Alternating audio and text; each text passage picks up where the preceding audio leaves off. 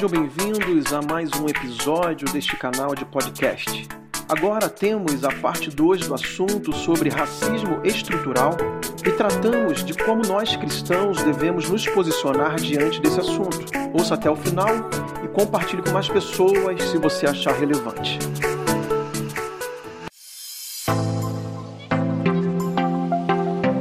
Qual é a nossa postura cristã? Esse é o ponto mais importante que eu quero falar aqui. Qual é a nossa postura cristã, então, em relação a toda essa discussão? Como eu, como um cristão, você que é um jovem cristão, vai se posicionar hoje em relação a isso? Primeiro, nós devemos ser semelhantes a Jesus.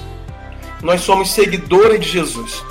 Então, na, na prática, como como que eu vou viver essa realidade hoje e combatendo o racismo que existe, os preconceitos diversos que existem e as injustiças sociais, sendo semelhante a Jesus.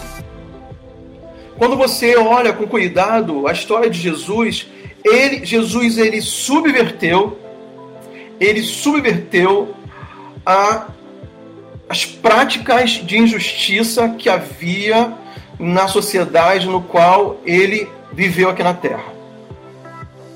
E era uma sociedade ali em Jerusalém, no entorno, dominada o quê? Pela religiosidade. Nós vamos entender que Jesus nasceu ali na nação de Israel, ele era israelita, ele era judeu, portanto, judeu só tem uma religião, o judaísmo, aonde se baseia a nossa crença, que é o cristianismo.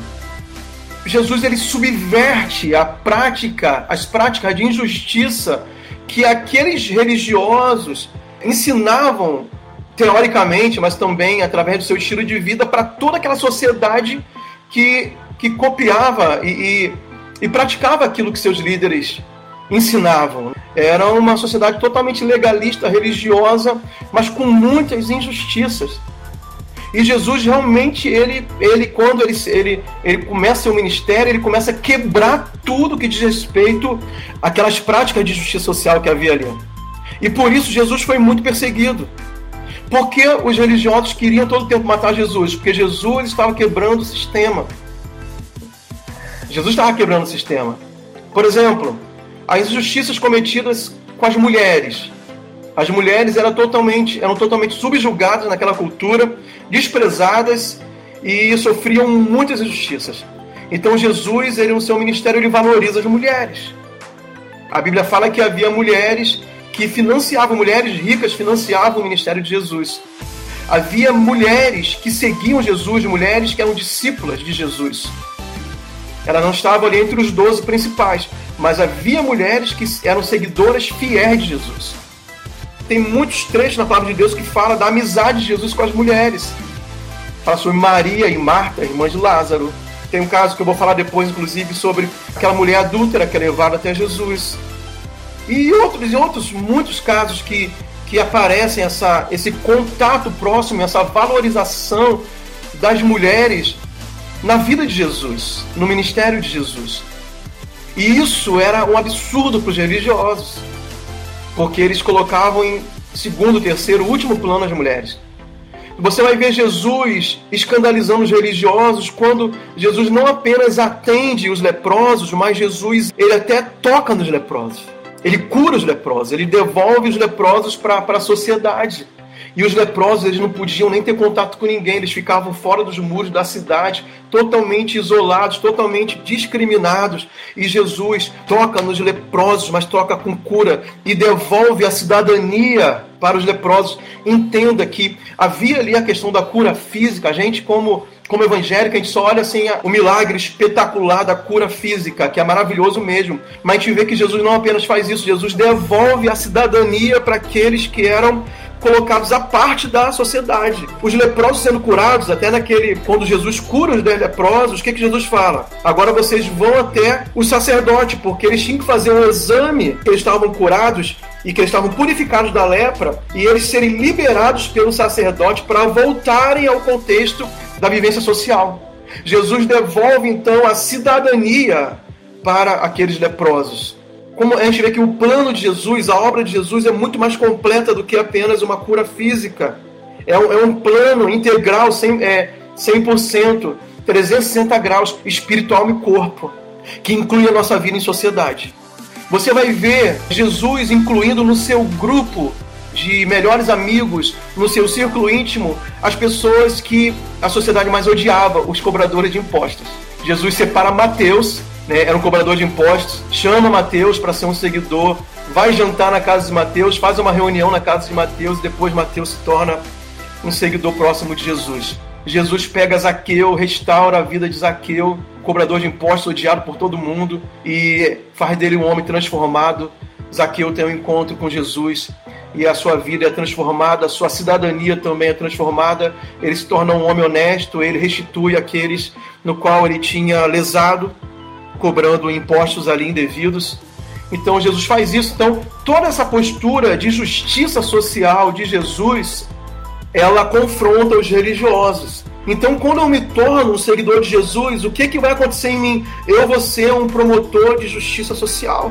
Eu vou promover justiça social eu vou me, me conformar com o ato que aconteceu terrível com o George Floyd, mas não, não apenas entrando em qualquer campanha que é promovida por grupos que estão por detrás disso, que você não sabe exatamente quais são os seus ideais e suas motivações. A gente, de fato, embora você tenha liberdade para entrar em qualquer campanha que você quiser, não estou aqui para ditar regra para você, eu estou dizendo, nós somos cristãos, nós não temos a necessidade de, de entrar em modinhas, porque porque a nossa vida cristã comum já nos impõe uma prática de justiça social. Não tem como separar isso, porque Jesus ele fez isso. Jesus, um dos motivos que ele foi perseguido pelos judeus, pelos religiosos, foi porque ele quebrava esses paradigmas em que todo mundo achava comum perseguir mulheres, é, destratar doentes e odiar pessoas. Agora, o que estava no coração de Jesus, entenda, o que é diferente desses grupos que estão por detrás da maioria dessas manifestações, da maioria dessas campanhas, é que Jesus, a atitude dele de perdão e de amor era de conciliação, porque Jesus sempre foi a ponte. Qual o ideal de Jesus quando ele foi para a cruz? Ser a ponte entre nós e Deus. O escritor aos Hebreus fala que só existe um mediador entre Deus e os homens, Jesus Cristo, o justo. Então o que, que ele fez? Jesus abriu o caminho para nós chegarmos a Deus. E esse caminho é um caminho totalmente democrático, não é para um grupo só de pessoas, não é só para os judeus, para os hebreus, para os israelitas, é para todo aquele que crê. João 3,16. Todo aquele que crê terá a vida eterna. Então, a Bíblia fala que, que de, ambos, de, to, de ambos os povos, Jesus nos fez um povo só. Porque quando você olha o que está por trás das manifestações da campanha, é um movimento progressista. E qual é o ideal do movimento progressista? Um dos ideais é dividir a sociedade em grupos. É sempre o que eles fizeram. É o nós contra eles. Vocês vão falar sobre isso. É fácil, é só analisar. E o Brasil estava debaixo desse jugo há muito tempo. E eles não aceitaram que esse tempo no Brasil acabou em nome de Jesus. Porque o que falava sempre foi isso. É o nós contra eles. O que, que era isso? Eu vou até ler aqui que eu coloquei, ó. Homoafetivos contra héteros. Tem que se odiar. Isso não é verdade. Nós cristãos, nós não odiamos homossexuais. Nós podemos discordar da prática homossexual, assim como discordamos de qualquer outro tipo de prática que a Bíblia considera pecado. Mas nós devemos amar pessoas, não importa a escolha que ela faça. Então, não é verdade que a igreja odeia. Outro exemplo entre de nós e eles, nós contra eles, negros e brancos, é o que nós estamos vendo hoje, não deve existir. Nós temos que ajudar a resolver esses problemas pontuais que acontecem com a lei.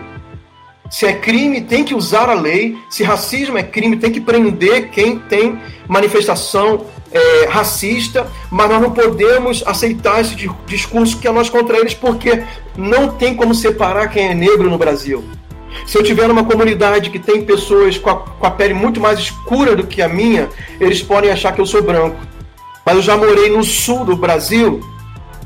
E quando eu fui morar no sul do Brasil e fui jogar bola com os meninos, tudo branquinho, de cabelo liso, eles me chamavam de neguinho.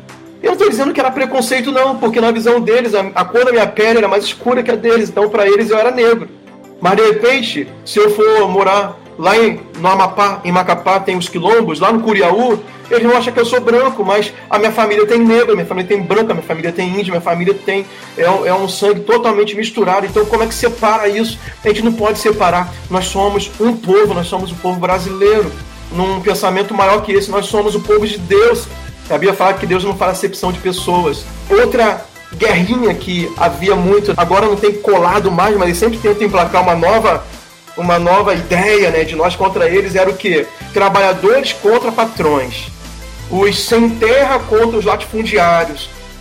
Veja, eu estou dando exemplos claros para vocês de como existe esse grupo ideológico por detrás. Eles se apropriam indevidamente de causas legítimas que é a luta por igualdade, não porque eles estão defendendo essas pessoas, mas porque eles querem se apropriar desse discurso, mas na verdade estão manipulando essas pessoas por causa de ideais políticos, ideológicos e um ideal de, de tomada de poder.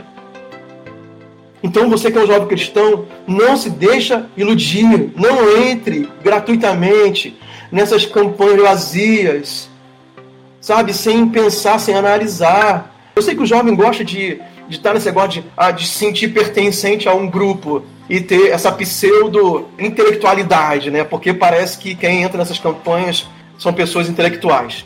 E às vezes não são porque não pensam de forma livre e aberta. Então, essa guerrinha é muito ideológica. E tem muita hipocrisia por detrás disso. Por exemplo, vou dar, vou dar só um exemplo para você. O feminismo. Qual é a causa do feminismo? Defender os direitos da mulher. Legal, muito bom. Realmente as mulheres têm que ser honradas e muito respeitadas. Mas, por exemplo, se for uma mulher que não pensa igual o grupo de ativistas femininas que estão ligadas a uma ideologia progressista, pode fazer o que for contra essa mulher que não pensa igual, que elas nunca serão defendidas. Vou dar um exemplo mais claro. A ministra Damares, quando ela assim que se tornou ministra, ela abriu ali publicamente que ela foi violentada, abusada quando criança. O grupo feminista não defendeu ela da imprensa que ridicularizou a fala dela. Então, ela é uma mulher, mas por ela, por ela ser conservadora e de direita e pastora, as feministas não estão defendendo a mulher, estão defendendo uma ideologia e quem concorda com ela está debaixo dessa, desse guarda-chuva, quem não está de acordo é alvo de ataque. É simples assim. Então, muito cuidado para você não entrar nessa campanha. Eu não estou falando que a campanha é desnecessária, eu já falei que a campanha é legítima. Eu estou falando assim, muito cuidado, porque às vezes você entra numa campanha pensando em fazer algo bom, mas você está corroborando e assinando embaixo algo que você não sabe a verdadeira motivação do grupo que criou aquela campanha. Quero terminar com aquele caso que eu vou até abrir a Bíblia aqui, João capítulo 8 João capítulo 8, olha o que, que Jesus fala aqui. E pela manhã cedo ele voltou novamente ao templo, e todo o povo vinha até ele e assentando-se os ensinava. E os escribas e fariseus, isso é, religiosos, trouxeram uma mulher pega em adultério e colocando-a no meio de todos. Disseram-lhe, mestre, essa mulher foi apanhada em adultério no próprio ato. Ora, Moisés nos ordena na lei que tais sejam apedrejadas, mas tu o que dizes? Isso eles diziam tentando para poderem ter o que acusar Jesus. Jesus, porém, inclinando, inclinando, escrevia com seu dedo no chão, como se não os ouvisse.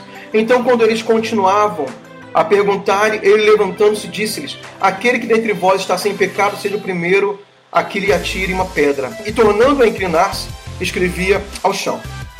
Eles, ouvindo isto, sendo condenados por sua própria consciência, saíram um a um, a começar pelos mais velhos até os últimos. E Jesus foi deixado sozinho e a mulher em pé no meio deles. Então, olha só, aqui Jesus, ele, ele, ele depois fala para aquela mulher não voltar a cometer aquele pecado de adultério, realmente ela estava em pecado. Mas olha só, Jesus ele resolve uma situação de preconceito aqui. Preconceito por, de machismo, né?